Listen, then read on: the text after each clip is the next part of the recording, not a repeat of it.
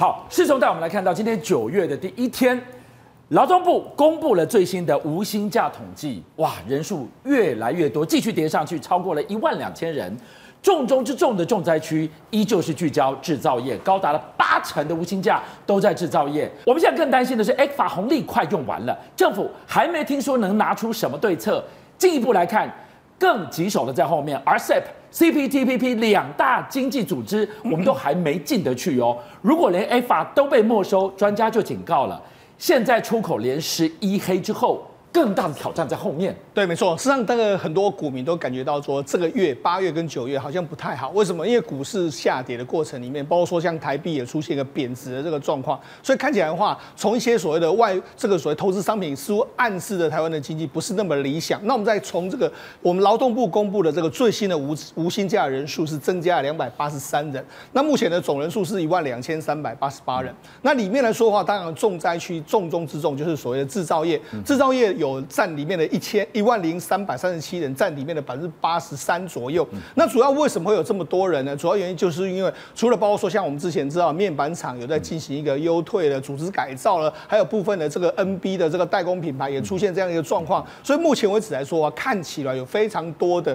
这个这这个人啊陷入所谓的无薪假的这个状况。那无薪假当然告诉你说，目前的经济或者说订单的状况，其实不如大家想象中的那么好的一个情形。好，那到底为什么会有这个所谓无薪？薪假人数开始突然增加了这个情形呢？当然了，立委李桂敏他就出来说，他就说，因为最近呢，这个中国已经有提出相关，就说要把这个 Act 法可能要终止的这个状况。那当然，我们台湾有人讨论，但是讨论好像没有讨论那么多。那他就说了，根据他们的估算里面来说的话，如果 Act 法终止呢，可能会导致所谓的石化。机械还有纺织等等的船产会产生大量的这个解雇潮。好，那它这个数字是怎么来呢？因为它是根据我们目前为止出口到中国的相关的产品里面，那事实上是修受惠于这个 ECFA 的，包括说像早收清单里面的一些相关的这个这个工业，大概涉及的这个优惠的这个措施来说，大概涉及到台湾的出口值大概是两百多亿美金。对，那两百多亿美金一年的话，你乘以三十的话，大概是六千多亿台币这样的数字。对，那这里面来说的话，因为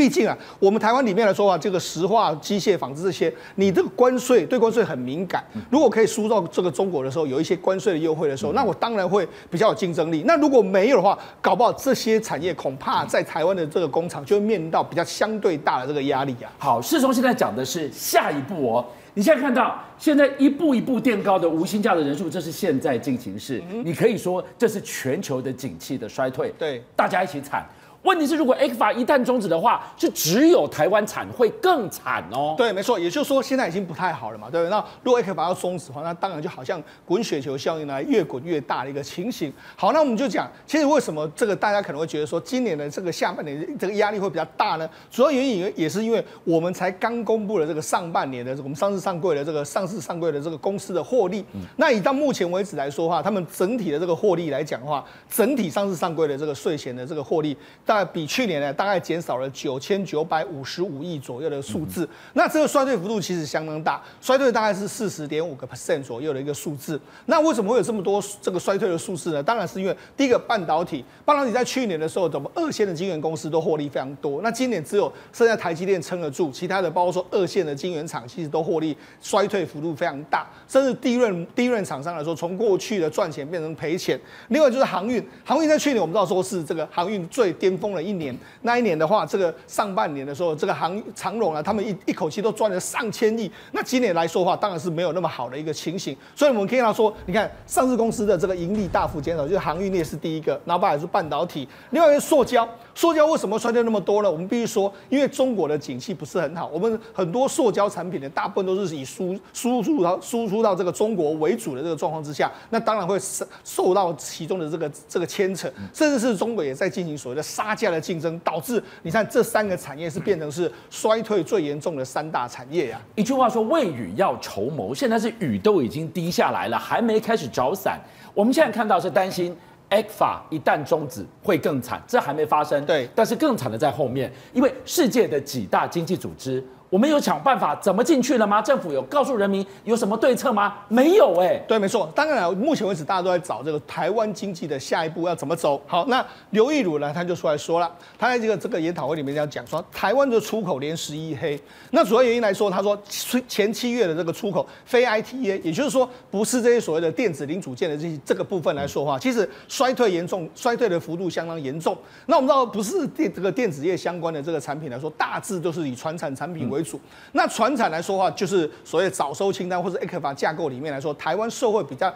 比较大的几个产业，所以他就是认为说是这个第一个当然是 ECFA 这个取消在即以后有一点压力，另外一个是 RCEP 的效应。为什么是 RCEP 的效应呢？因为我们知道其实这个今年以来的话，RCEP 已经上路了。那包括说像最后一个国家菲律宾，它也都签了相关的这个条约。上路之后呢，他们现在整体的 RCEP 国家里面来说的话，都可以享有这个说，譬如说关税优惠的这个状况。那台湾呢，我们过去一段时间，其实我们在这个过去这个几年的产品里面，我们有很多输出到东协去。那输出到东协去了，因为 RCEP 降降关税的时候，我们可能竞争力就会受到影响。所以他认为说，他的看法是 RCEP 的衰的压力浮现了。那当然了，经济部马上就出来跟他这个算是这个有点算是打，就是说算是驳斥他。他说：“哎，经济部说说这个经刘益儒的经济看法独树一格。不过我们必须承认啊，就是说的确 RCEP 对台湾是或多或少都有影响。那除了这个之外，我们可以看到，如果用全球的百大，因为出口减少，那毫无疑问的，我们全台台湾我们最重要的港口呢，这个高雄港当然排名会往往下降。你看这是二零二二年的全球百大货柜的商品的呃港口的这个排行里面。”这个高雄港从第十六名降到第十八名，那当然前面都是中国，因为中国的这个吞吐量都比较大，所以目前为止来说，你可以看到说，其实我们要说台湾呢，我们经济要不受到中国影响，这个其实难度是相当大的一个状况。好，那刚才呢，除了这个刘义儒认为说是 RCEP 的影响之外呢，实际上中科中经院的主任刘大年他又说到。他说：“因为目前为止，我们知道说，其实国际的这个区域性呢，都不断的进行一个整合。除了这 RCEP 之外呢，包包括说像 CPTPP，因为 CPT 在日本主导之下，像。”前一阵子英国也要加入，那很多国家都要加入之后，它的这个规模越来越大。那包括说 RCEP、CPTPP，它几乎是囊括了全世界大部分的这个经济体的这个状况之下。那因为他们里面来说的话，你如果你像 RCEP 或像 CT、CPTPP 来说，他们当然都享有彼此的这个货物减免啊，或是货物关税的这个状况啊。那这样的状况，我们没有加入，那我们要输入到这些国家里面，我们就相对于比这些这个区这个区域组织里面的国家里面，我们就必须要多。多负担一点关税，多负担一些其外其他额外的付费用。虽然说台湾因为没有加入 RCEP，因为我们目前为止没办法加入，还有 CPTPP 目前也没有加入，所以恐怕会两轨都会落空。那两轨都会落空来说的话，我们现在就要看一个数据，叫做 FTA 的这个覆盖率，因为通常啦。如果你跟越来越多国家都有签所谓的自由贸易协定来说话，当然你输出产品的这个竞争力就会相对比较强，因为你没有关税那些的压力。那根据我们目前为止台湾的这个 FTA 来说，因为我们目前的 FTA 大部分都是双向 FTA，譬如说我们跟哪些国家，新加坡，然后跟哪些国家这样子，那么覆盖率就会相对比较少，相对比较小的话，目前为止我们覆盖率只有十一点零六个 percent，所以有变成说，如果以刘大年主任的说法里面来说话，他认为我们是一个所谓的这个国际经经贸协定的一个孤儿。好，那我们就讲，那不是啊？那你就说，哎、欸，不，我们这几，我们今年的这个选战的主轴里面，也有很多两党都在谈到所谓的 CPTPP 这件事情嘛，对，因为它牵扯到也跟日本有相关。好，那实际上，我们来，我们来讲一下。目前我们台湾加入 CPTPP 的进度，实际上我们是在二零一九年申请 CPTPP。那申请的时间点呢，事实上非常有意思。为什么？因为 CPTPP 是中国先申请之后，我们原本要在它之前，但是后来的面这个状况是中国先申请之后，我们在它之后申请。那申请之后呢，事实上目前为止，因为目前为止你要递交再递交后续的这个这个执执行方案，但是我们到目前为止还没有，在今年七月至少都还没有递交这这个法案。那为什么没有递交相关的法案呢？目前为止，因为中国的这个进度的确是比我们领先，所以看起来的话，我们中国应该，我们应该是落后中国。那为什么没有听，没有加入所谓 CPTPP 呢？因为 C CPTPP 里里面牵扯到一些所谓农业相关，或者说一些一些也是产品，你必须要开放市场。那那个部分如果开放的话，我认为呢。目前官方的立场似乎是认为说，不要再选前谈，因为选前谈的时候，恐怕会造成选举如果开放农业这些来说，可能会会会对选选情抛下一个变数。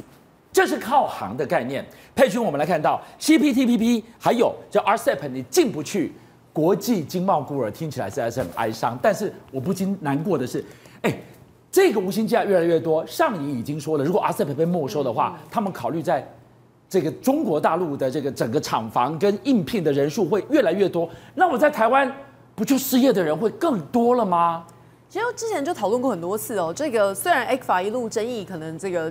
呃支持的很支持，不支持的骂到底，可是实际上的这个事实却不容磨灭。因为从二零一零年 ECFA 签署到现在，两岸除了这个贸易规模持续的扩张之外，台湾这一方面的这个贸易顺差也是逐渐扩大的。所以这个答案已经很明确了，就是这个贸易。呃，这个贸易架构确实是对台湾有利的，而且是利大于弊，而且更进一步说，可能对台湾的帮助比对大陆的帮助还要多。这并不是一个这个双边平等的利益扩张。所以现在 ECFA 如果要终止的话，你说大陆会不会受伤？当然会。但是因为贸易不是单纯的金钱输输送而已，而且有实质的商品需求。那现在不买了或者不卖了，受伤的不会只有单单一边来讲那姑且不论说现在两岸贸易的这个进出口规模，台湾少赚的基本上从我们刚刚的论述来讲，一定会比大陆少赚的多。而且以台湾的这个经济规模还有内需市场来说，少掉的这个对外贸易的损失，像是小车去撞大车的这个情况，就算这个撞上去的力道一样，小车基本上受的伤一定会比大车惨哦。所以现在一个法基本上还在这个运行正常执行。我们的景气刚刚已经说了，已经从去年底到现在连亮九个蓝灯喽。如果两岸的贸易接下来因为政治因素再受到这个影响，甚至到紧缩的话，基本上要进入景气寒冬不会是一个太意外的事情了。邀请您一起加入五七报新闻会员，跟俊相一起挖。